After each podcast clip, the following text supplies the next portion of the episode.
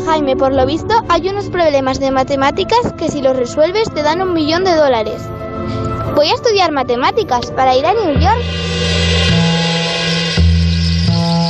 A algunos ni aunque le den un millón de dólares o euros con aquello de las matemáticas, letras mixtas, ciencias puras, menudo debate en determinado momento de nuestra vida. En Onda Cero tenemos una estación de radio en un faro que asoma al Cantábrico. En Por fin no es lunes, Punta Norte.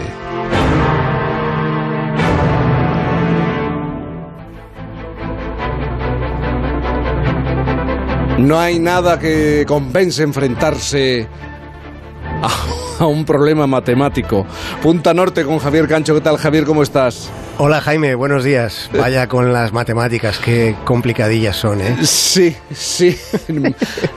y cómo complican la vida también, ¿eh? Muchas veces. O un periodo de nuestra vida.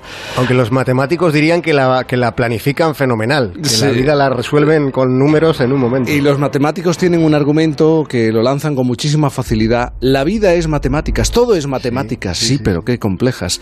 Oye, Einstein dejó un mensaje para la infancia, para, por ejemplo, la hija del farero sugirió que las niñas y los niños no deberían preocuparse por las dificultades con, eso, con las matemáticas. Eh, puedo asegurar, manifestó, que mis dificultades son aún mayores. Si lo dijo Albert Einstein, alguna razón tendría. Vamos a hacer una incursión, si no me equivoco, Javier, por el fabuloso territorio de los números. Sí, vamos a recorrer eh, ese trecho en medio de, de, códigos numéricos con la idea de ocuparnos hoy de las ecuaciones más famosas de la mecánica de fluidos, que son ecuaciones que están sin resolver. Y la recompensa por desentrañarlas es de un millón de dólares. Lo que sí se sabe es quiénes formularon estas ecuaciones. Se trata de Messier Navier y de Mr. Stokes, dos investigadores que nunca llegaron a verse porque uno era francés y el otro irlandés, y no era entonces tan fácil viajar como ahora. Navier es uno de los 72 científicos que tiene su nombre inscrito en la Torre Eiffel. Stokes fue presidente de la Royal Society, que reunió a las, a las mentes más prominentes del mundo.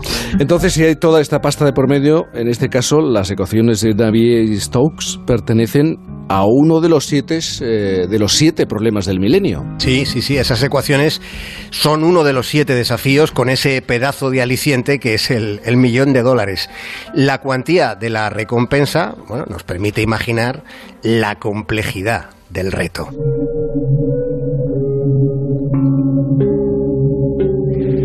Hay que decir que estamos en un mundo en el que existen desde el inicio de los tiempos, hay algunos fenómenos que, bueno, se escapan a un control pleno de nuestro conocimiento.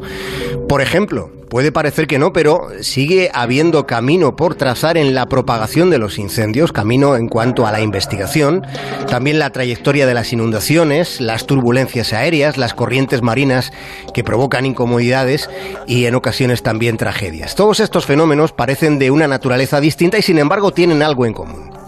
El vórtice de todos estos procesos son los fluidos. Y, Jaime, la matriz para comprenderlos son esas famosas ecuaciones de Navier y Stokes. ¡Atención! ¡Por favor, escuchadme! ¿Quién diablos eres tú? ¡Es Z! Escuchad, tenemos que colaborar para salir de aquí, antes de ahogarnos. Z, que es el protagonista de una película sobre hormigas que estaban a punto de sucumbir ahogadas por un gran torrente de agua. Esta peli se tituló ANZ aquí en España, era el año 1999 y Nick Foster, un ingeniero de software, ganaba el Oscar a, los mejores efectos especiales por esta película. Foster sabía que al ojo humano se le puede engañar porque percibimos solo una cantidad limitada de la información transmisible. Y lo que él hizo fue lo que el matemático Edward Lorenz había hecho con las ecuaciones de Navier-Stokes lo que hizo fue quedarse con las partes comprensibles sin pretender abarcarlo todo. Es decir, Foster se ciñó a aquellas partes que tratadas numéricamente en el ordenador fueran capaces de captar la esencia del movimiento del fluido que él intentaba representar, que era el del agua. Se centró en los movimientos que transmiten, por tanto, la sensación de turbulencia, el chapoteo del agua, y lo hizo de una forma muy realista, Jaime.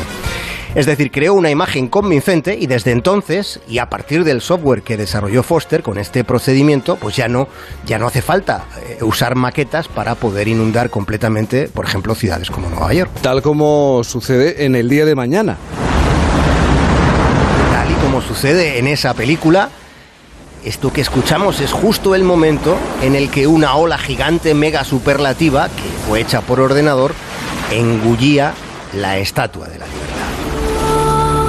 Recapitulando, se han hecho avances fascinantes a propósito de esas ecuaciones, habiendo alcanzado solo una parte de lo que se buscaba, porque todavía no se ha encontrado la solución definitiva al enigma matemático formulado por Navier-Stokes. Sí, esas ecuaciones describen el movimiento de, fluidos, como líquidos y gases que gobiernan la atmósfera terrestre, como las corrientes del océano, o incluso como el flujo de propulsión de vehículos y de proyectiles. Se ha utilizado eh, este tipo de conocimiento matemático también para, para los torpedos. No todo ha sido, digamos que, con un planteamiento pacífico. Las formulaciones de Navia y Stokes de, describieron adecuadamente el flujo turbulento, el que se da de manera caótica, y describieron también el no turbulento, pero sigue sin existir una explicación rigurosa acerca de cómo un flujo pasa de un estado a otro. Los científicos tratan de lograr una teoría matemática mejorada sobre la dinámica de fluidos que permita descubrir secretos ocultos todavía en esas oblicuas ecuaciones. Matemáticos y físicos están convencidos de que esto ayudaría a mejorar nuestro conocimiento sobre la formación de las olas del mar, sobre las turbulencias del aire y lo que es todavía más importante, Jaime, ese hallazgo nos permitiría predecir mejor cuando esos impactos pueden ser, que lo son muchas veces, muy peligrosos. Pero hablando de fluidos y, y, torbellinos, Javier, me vas a me vas a perdonar, pero es que se me viene a la cabeza eh, y me, y me vas a decir, es que estás pensando ya en el, en el aperitivo.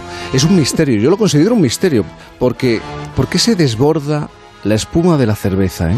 Porque una botella de cerveza al chocar contra otra genera ese, ese torrente imparable de espuma.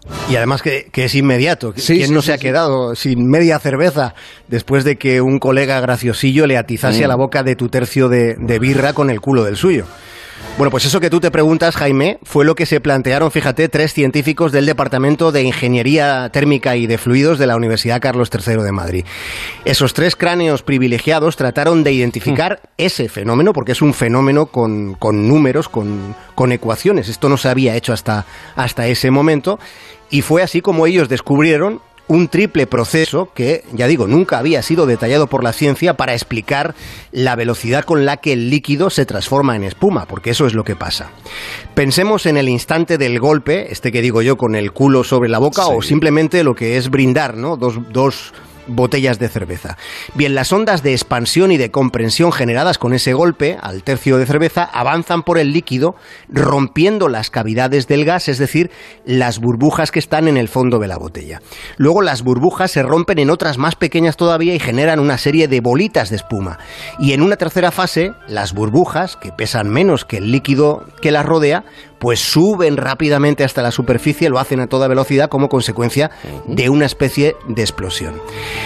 Claro, esta investigación, Jaime, pues imagínate, requirió varios cientos de litros de, de, botellas de cerveza que los científicos pagaron de su bolsillo y dicen que no se bebieron, ¿eh?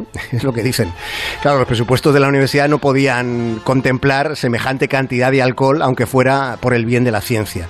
Porque no lo hicieron solo por la curiosidad que hemos tenido nosotros, que tuviste tú y que ha tenido yo creo que sí. mucha gente, estos descubrimientos, a partir de, de, esa experimentación, se han aplicado después para mejorar el diseño de hélices de barco, para predecir la erupción de volcanes o para el desarrollo de un método con el que se está midiendo la presión dentro del corazón usando un medicamento que contiene burbujas. En fin, Jaime, un brindis por estos tres científicos españoles y también, como no, por por Navier y Stokes. ¿Ves? Un matemático diría, hasta tomar una caña es matemáticas. Sí, sí eh, hemos dado esos argumentos. Eh, Javier, como siempre, a disfrutar de este domingo eh, pensando en por qué la espuma crece y crece y qué ocurre con la cerveza. A disfrutar de esa cerveza a también. Un abrazo sí, muy me, grande. Me voy a tomar una birra a tu salud, Jaime. Venga, si vamos, vamos allá.